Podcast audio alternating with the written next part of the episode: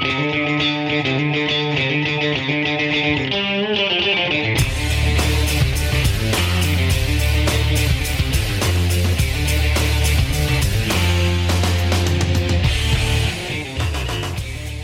olá, é verdade, já estou de volta. Sou o Fábio de Ricardo e trago-te mais um confronto. Para quem ainda não ouviu nenhum episódio, aqui no confronto recebemos sempre dois convidados com opiniões contrárias sobre um tema específico. Não prometemos gritos nem sangue, mas sim uma boa conversa. Esta terça-feira vamos debater outra grande questão da televisão e do cinema. Desta vez, o tema é prolongar as séries e os reboots feitos às sagas. Como tal, temos como convidados o João Malheiro, editor, podcaster e um dos membros do Fita Isoladora. Olá, João. Olá. E do outro lado temos a Andreia Santos, redatora e podcaster do, do Espalha Factos. Olá, Andreia. Olá, olá.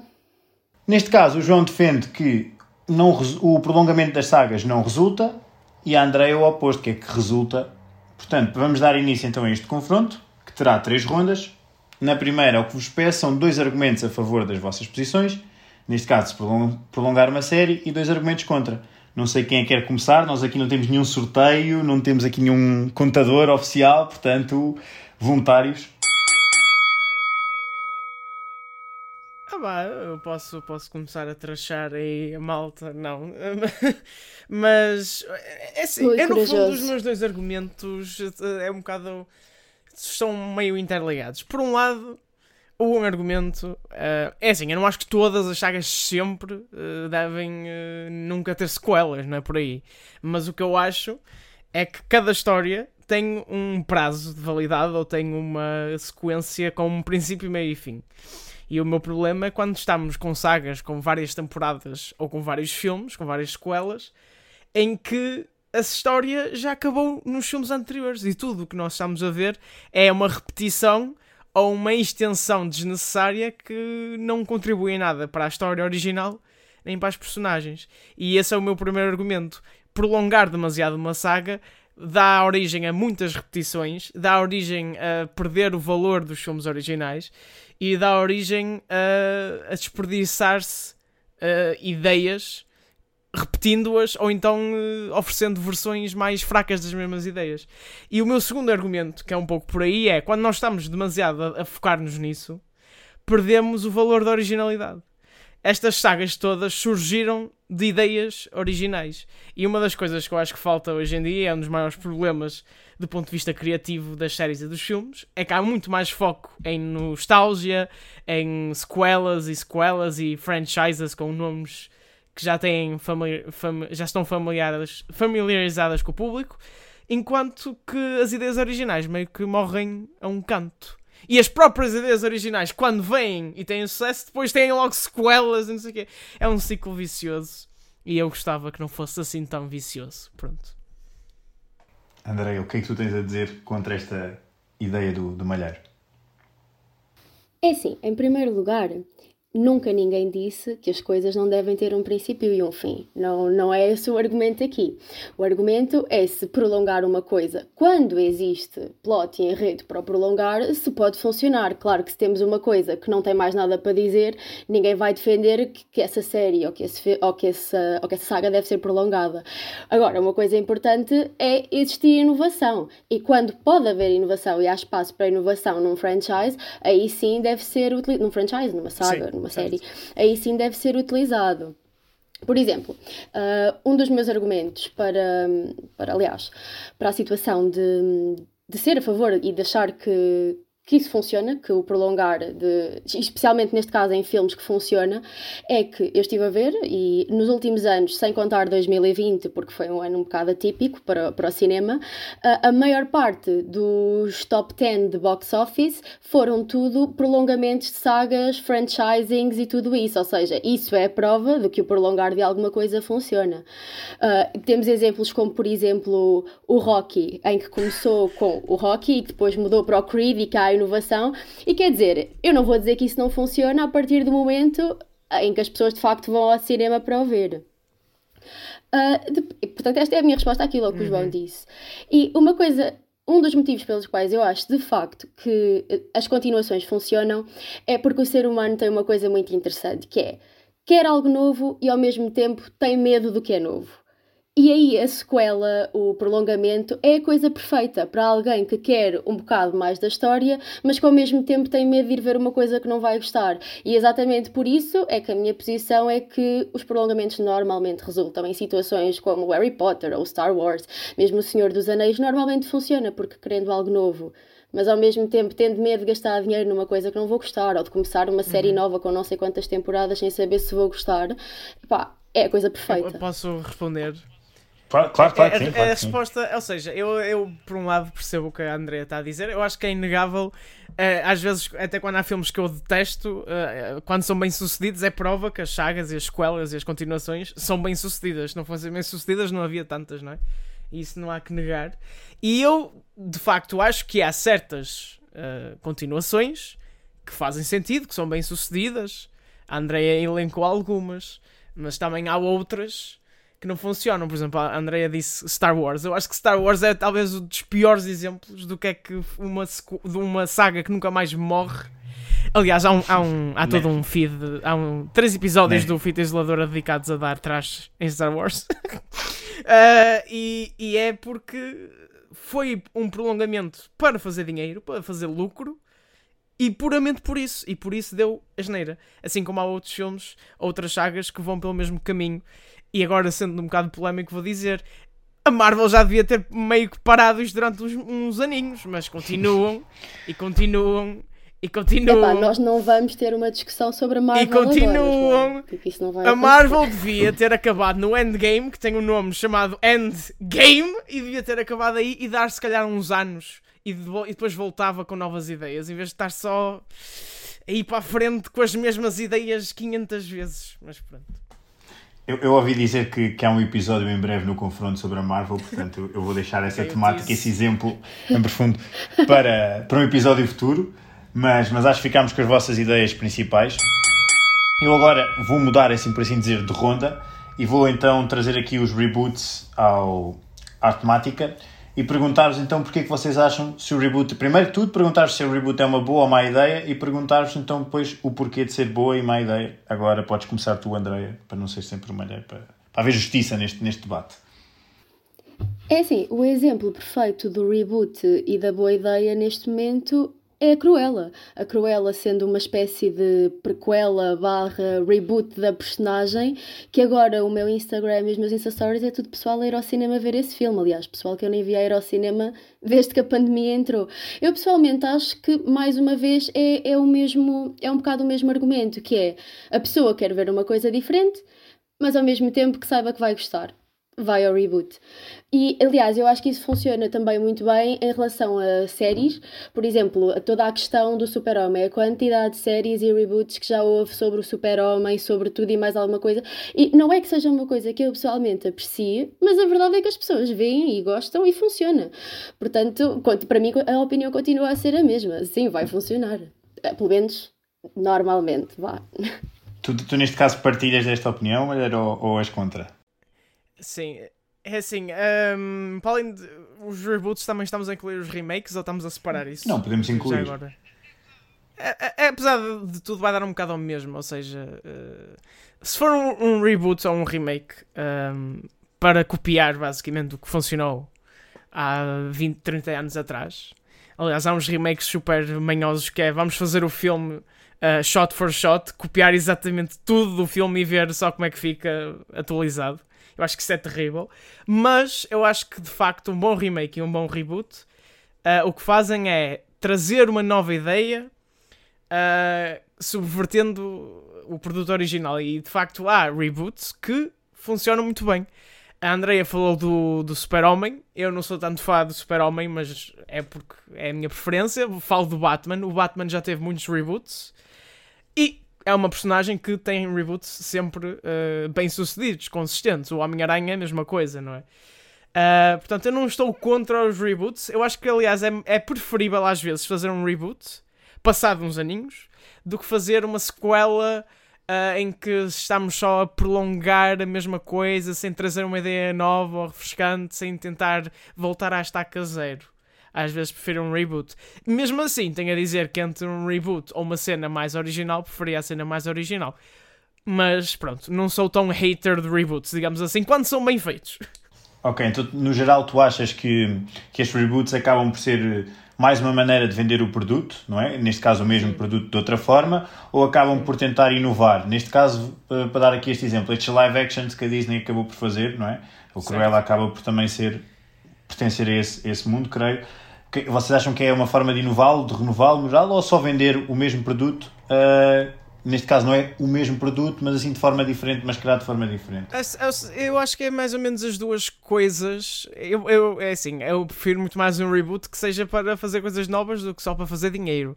Há aqui reboots que, por exemplo, o Rei Leão.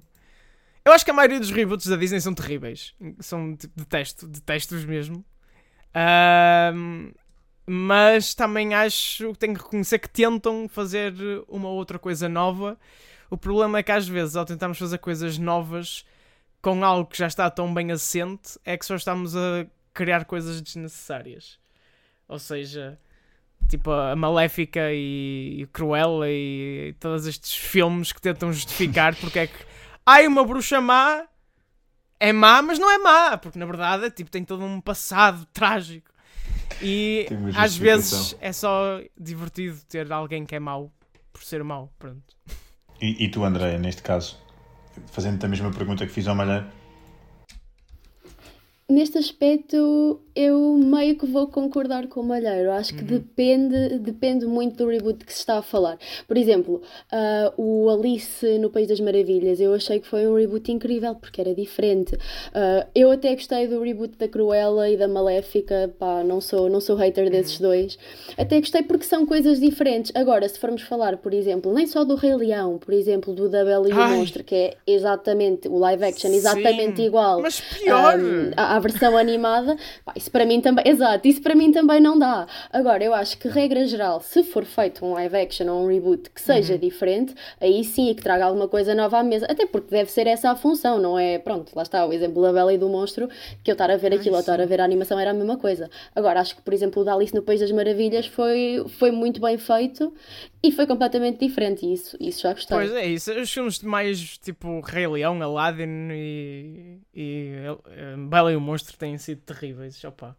Opa, eu vi um vídeo, são à parte, mas eu vi um vídeo que mostra como num filme de duas horas e tal há menos uh, conteúdo do que no filme de hora e meia original animado. Isto não, isto, opa, é... Original. Vocês há bocado falaram, falaram falaram do Harry Potter e do Senhor dos Anéis. Há, há notícias, que, rumores, não sei se já é uma certeza ou não, que eles podem vir a ter uma série. Vocês acham que, que é uma boa ideia ou que acaba por arruinar o que já foi feito? Tendo em conta que ainda não vimos, não sabemos como é que vai ser, mas tendo em conta que são uh, produtos, por assim dizer, já com muito nome, que encerraram uma história, não é? teve um princípio, meio e fim. Vocês acham que agora criar-se uma série à volta disto vai funcionar, não vai funcionar? É assim, enquanto eu, eu, eu, posso dar uma opinião, se calhar, mais profunda em relação a Harry Potter, apesar de também ter visto O Senhor dos Anéis, uh, porque para mim é a questão do há filmes do Harry Potter que eu vejo aquilo e é pá, isto não não está aqui a fazer nada. Tipo, o filme não presta, a história está confusa. Pá, e eu sou e eu adoro Harry Potter. Tipo, só que pá, por amor de Deus, o que é que foi a Ordem da Fênix? Mas estás que é que foi o Cálice de Fogo? Ah, ok. Não, os originais mesmo. Que, que São é más adaptações. Eu, sim, se eu não conhecesse a história, eu não percebia o que é que se tinha passado como deve ser. E nesses casos, eu sinceramente não acho que uma versão série que seja bem feita, com uma história bem explicada, um, que vá fazer mal. No Senhor dos Anéis não posso falar tanto porque eu só vi os filmes e, e, pessoalmente também não acho que fazer uma série seja uma má ideia. Agora, isso vai depender. Se me forem fazer uma série para copiar o filme, vai ser a mesma história que o reboot. Tipo, isso está aqui a fazer o quê? Um, agora, é se for para me explicar a história como deve ser, sinceramente sou a favor, porque lá está, eu sou hater de metade dos filmes do Harry Potter. Portanto, sim. Quando tu disseste que tinhas um conhecimento profundo, eu pensava que ias aqui elogiar os filmes, mas não. Ai, não, mas é que há filmes mesmo confusos, que horror. Por acaso pensavas que, que eras uma Potterhead? Eu adoro Harry Potter, o livro. O os livro. filmes, aquilo dá-me. Exato, exato. Sim. Eu, eu Tirando os primeiros okay. e o último, pronto. Ok, é. É o, o, eu, eu acho que o sexto, enquanto filme, é terrível. Um, é terrível assim, também, sim. Um, ou seja, o que aqui isto é uma continuação, ou seja, querendo resumir a minha ideia sobre estas duas sagas, isto não é o caso de um Sobrenatural ou de um Prison Break, nós estamos a falar até antes de começarmos a gravar, em que o Sobrenatural é um, uma série que tem uma plot contínua que dura 14, 15 temporadas e que supostamente devia ter acabado na quinta, mas depois continuou, ou tipo Prison Break que teve. Uh, quatro temporadas mais esta série nova que saiu minissérie uh, é tudo a mesma coisa, não é? Isto é diferente. Uh, acho que tanto o Senhor dos Anéis, de certeza, o Harry Potter, vamos ver, a especulação ainda, são uh, explorações do mundo, mas não de continuar a história original. Ou seja, é um mundo enorme. No caso do Senhor dos Anéis, é um, é um mundo com séculos, eras de existência de, de famílias e personagens e espécies de, de fantasia que vieram e apagaram e surgiram e desapareceram. E o Senhor dos Anéis é uma, é uma é parte desse universo que nós ainda não vimos. E portanto, quando nós estamos a explorar universos como Harry Potter, como o Senhor dos Anéis, até como Star Wars, uh, que vamos a histórias que ainda não uh, conhecemos daquele universo gigantesco, acho que isso tem sempre potencial. Porque tem aquela base familiar mas no fundo estamos a criar uma história completamente nova, com personagens completamente novas, só que dentro das regras daquele universo. Por isso eu tenho curiosidade para ver O Senhor dos Anéis, tenho curiosidade para ver como é que vai ser a série do, do Harry Potter, porque é criar algo novo com algumas bases que nós já conhecemos. Eu acho que isso é sempre mais interessante do que simplesmente tentar continuar a história de personagem X que já vimos durante sete filmes seguidos, no caso do Harry Potter. Ok, agora pegando aqui. Mas, por exemplo, eh, existe. Ai, desculpa. Não, não, não, força, força, diz, diz, diz, diz. A situação, por exemplo, da série uhum. do Percy Jackson. O Percy Jackson, que teve dois filmes absolutamente terríveis e que vai ter uma, uma série. Coitado. Exato, uma série. Pá, para mim, sim, tragam uma série. Os filmes foram terríveis e eu quero ver isto como deve ser. Mesmo sendo a mesma história, uhum. pá Sim, sou, absolutamente acho que vai resultar porque as pessoas querem uma representação daquilo no ecrã que não seja terrível. Portanto, nesse aspecto, eu acho que resulta mesmo que a história seja a mesma. Sim. E no fundo, o exemplo é uh, o Fantastic Beasts é uma prequela direta e até é uma prequela tão mal feita que até está a contrariar em lógica e em regras do mundo com os filmes originais e com os livros eu, eu aceitava mil vezes mais uma série nada a ver com esta narrativa sobre, sei lá, o mundo da magia uh, no Brasil ou o mundo da magia em X país que não tem nada a ver com Harry Potter e simplesmente vemos o mundo da magia naquele sítio. É muito mais interessante do que ver o Fantastic Beasts, por exemplo. Ok. Falando então agora de um exemplo que já sabemos que vai ter um reboot, que é o Sexy a Cidade neste caso, a série, a série mudando aqui bastante, mas, mas eu já vos, vou, já vos vou explicar o porquê deste exemplo. É que na altura a série abordou temas que agora seriam controversos, né? Vamos dar, vamos dar aqui um exemplo. A personagem principal, a Carrie, na altura dizia que bissexuais não existiam. Acham que isto aqui agora pode ser uma forma um, de redimir a série? Ou é simplesmente só explorar de novo um produto que, que na época resultou? é pá, eu não, não conhecendo muito a série, portanto não posso falar assim por base, né? Eu acho que faz sentido certas premissas de há vários anos atrás ter uma atualização, não é? Para sim, basicamente é, é, é, essa a minha pergunta. Neste caso eu dei o exemplo do Sexy Cidade porque mas, sei que vai ter um reboot, mas. Sim, mas, mas aí mas depois há outro contraponto que é o que é que é o sexo e a cidade? Não é sobre uh, três ou quatro mulheres que vivem numa cidade. É, é, é, é a vida, isso é, é acompanhar isso, a vida de um grupo de é- amigos. Isso é uma plot que serve para qualquer porcaria. Portanto, o, o nome Sexy a Cidade só é chapado ali para fazer de facto alguma coisa comercial. Porque a série em si não, não, é, não é querer dizer que a série não é importante e não tem o seu marco. Estou a dizer é que a série é um conceito que se pode fazer de mil e uma maneiras diferentes sem ter que chamar sexy a cidade. Por isso, em vez de atualizarmos o sexy a cidade, podemos simplesmente criar o um novo sexy a cidade com um nome diferente, com uma ideia mais refrescante e atual. Pronto, é isso. É a minha. É opinião. assim, uh, em relação à questão do sexy a cidade, uh, eu acho que é metade-metade. Uh, sim, claro que há um incentivo monetário, porque em primeiro lugar ninguém ia fazer nada se não houvesse um incentivo monetário, não é? Mas não é bem só isso, porque o Sexy Cidade, quer dizer, aquilo é uma série absolutamente icónica. Eu ainda hoje tenho amigas que começam a ver, e isto aconteceu-me pai o ano passado, uma colega minha estava na quarentena e olha, nunca vi a Sexy Cidade, vou começar a ver agora, porque toda a gente vê. E é uma série que ganhou um certo following, ganhou um certo culto, digamos assim, uh, e que eu percebo que se queira fazer o novo Sexy a Cidade. E um uhum. exemplo gritante disso foi a questão de, de, de, Friends, que quer dizer, Friends também teve os seus, os seus quês problemáticos, eles também, se nós formos ver a série hoje, à luz do hoje, as coisas que eles diziam, quer dizer, talvez não seja tão gritante, mas também teve. Certo. E mesmo assim, o mundo parou para ver a reunion dos Friends. Portanto, para mim, acaba por ser um pouco a mesma coisa, ganham um certo, uns certos seguidores que querem ver aquilo, então faz sentido que se aí... continue. Sim. Sim.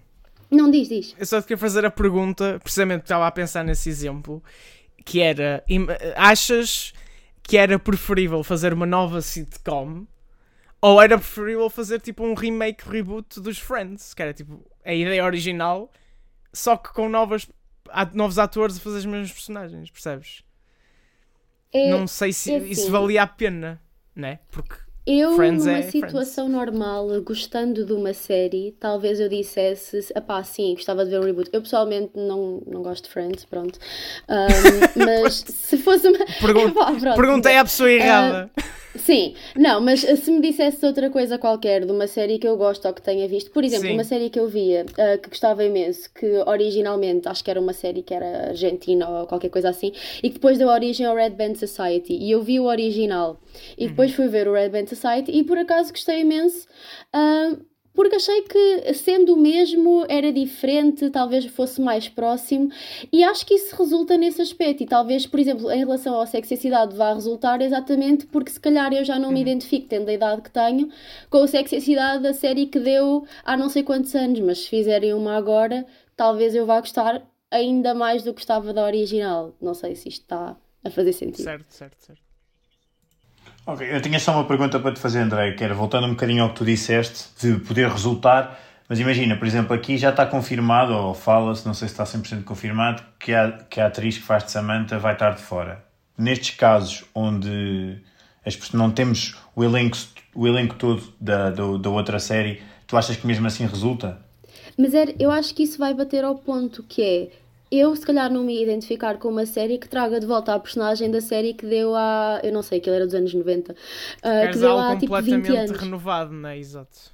Exato, vindo uma renovação, se calhar até é mais fácil para mim, que sou mais nova e que não estive na, na altura em que aquilo fez furor, uh, talvez seja mais fácil para mim gostar da série uh, com novas personagens. Agora, se isso resulta para toda a gente, para as pessoas que viveram mesmo sexo e cidade na altura, Uhum. Isso já não posso, não posso dizer, não é?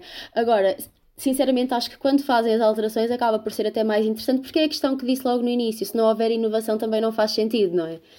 Okay. Não... Faz sentido? Força, força, melhor, diz isso. Não, não, só queria acrescentar que eu estava aqui a pesquisar sobre sexo e a cidade e descobri que em 2014 a TV Globo fez uma série chamada Sexy as Negas.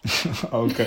Que é basicamente sexo e a cidade, só que no Brasil. No Brasil. Só queria, tipo, fun fact. Resultou? É, não, foi cancelado, tipo, passado três episódios. Opa! Opa! Pode ser que esta nova me prove certo. Sim. Olha, Scam, Scam é um bom exemplo de como basicamente é, mesmo, é o mesmo reboot, só que em países diferentes, não é? Apesar de eu sou fã, por exemplo, de Scam Espanha, porque há variações dentro de cada país. Mas, por exemplo, Scam Itália sei que resultou muito uhum. bem, exato. Scam Itália acho que foi dos que resultou até melhor. E a história era bastante parecida. Ok, nesta terceira ronda o que eu tenho aqui são exemplos de algumas séries em que os fãs lutaram por mais episódios e precisamos perceber se isso ajudou ou estragou. Eu uhum. acho que um dos maiores exemplos que nós temos agora mais recente acaba por ser La Casa de Papel, não é? Que é uma série que estreia em Espanha há não sei a data ao certo, mas for passado só dois ou três anos é que chega à Netflix e que explode, por assim dizer, e que acaba por, nas duas primeiras temporadas, ter um, um princípio, meio e fim. Volta a esta, esta expressão, mas a realidade é mesmo esta.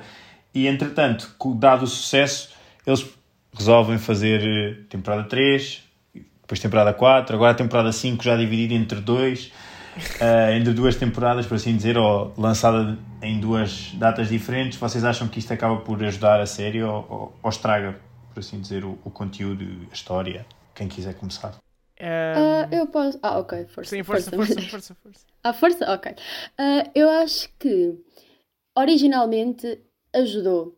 Por exemplo, quando, quando estreou um, a terceira parte de La Casa de Papel, pá, eu acho que foi incrível. Acho que a maneira como eles conseguiram reinventar a história foi bastante boa, criar, criar uma situação em que era preciso fazer alguma coisa, criar um assalto, mas de forma diferente, num sítio diferente, com um objetivo diferente. Acho que isso fez imenso sentido. Eu acho que a concretização depois, e especialmente da segunda parte, não foi tão boa.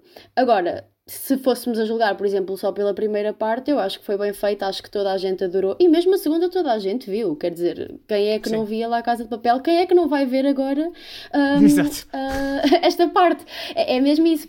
Eu até posso estar aqui a dizer que não ia ser tão bom, mas nós vamos todos ver na mesma. E isso é a prova de que aquilo de facto resulta. Estamos todos curiosos para saber o que é que vai acontecer, como é que vai acabar. Portanto, acho que prova maior que essa não há. Um, eu até pegava, eu vou pegar em Casa de Papel, mas vou falar de outra série também da Netflix. É assim, Casa de Papel, de facto, as primeiras duas temporadas é, é uma história e acabou aquilo, está tá resolvido, pronto, acabou a conversa. A terceira temporada foi feita puramente porque a série tornou-se o que se tornou, a nível de popularidade mundial. A terceira temporada eu também concordo que é muito boa. Eu acho que a terceira temporada lá está, a partir de uma história completamente desnecessária, conseguiu fazer uma história interessante e divertida. Ou seja, nem sempre quando é desnecessário não resulta, às vezes resulta, né? Tem que reconhecer. Um, e eu adoro o final da terceira temporada, acho que o cliffhanger é fantástico. É o melhor cliffhanger das quatro temporadas. Só que lá está, na quarta temporada em si, a última temporada que nós vimos, já há o problema que se identifica quando as sagas prolongam-se demasiado, que é na quarta temporada já houve tantos planos, tantas plot twists, tantas reviravoltas, tantas formas manhosas de enganar a polícia e o professor já, já fez tantos big brain moments e não sei o quê. Que quando chegamos à, à última, ao último episódio da quarta temporada, Opa, eu achei que aquele último episódio em que eles fazem aquele, aquela encenação toda, em que o pessoal mete-se no, no, do helicóptero e desce do helicóptero e vai aos tiros no edifício, mas é tudo a fingir, é tudo, é tudo tiros fakes Spoiler. e não sei o quê. Opa, isso foi tão exagerado. Deixou de ser realista. A série deixou de ser realista.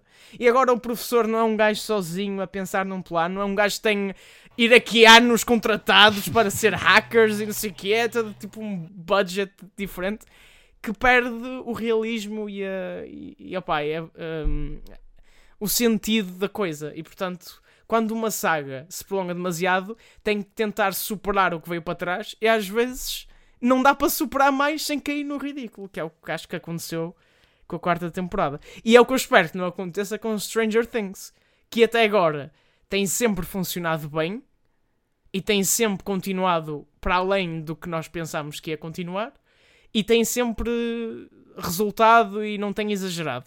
Mas eu tenho que dizer que sempre que sai uma nova temporada fico com ansiedade uh, à espera. Ai, será que é desta que eles vão estragar tudo?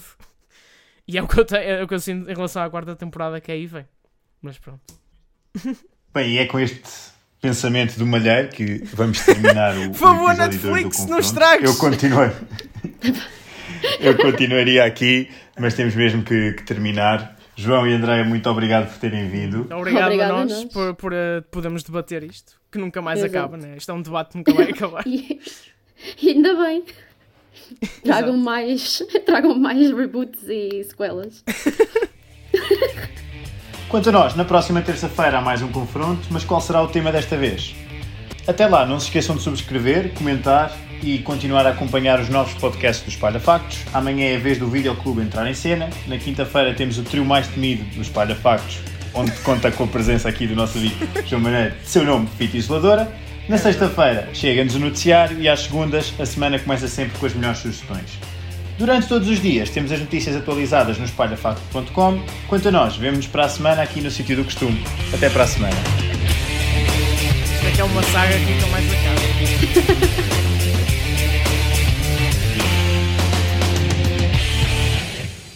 Foi fixe, acho que ficou fixe.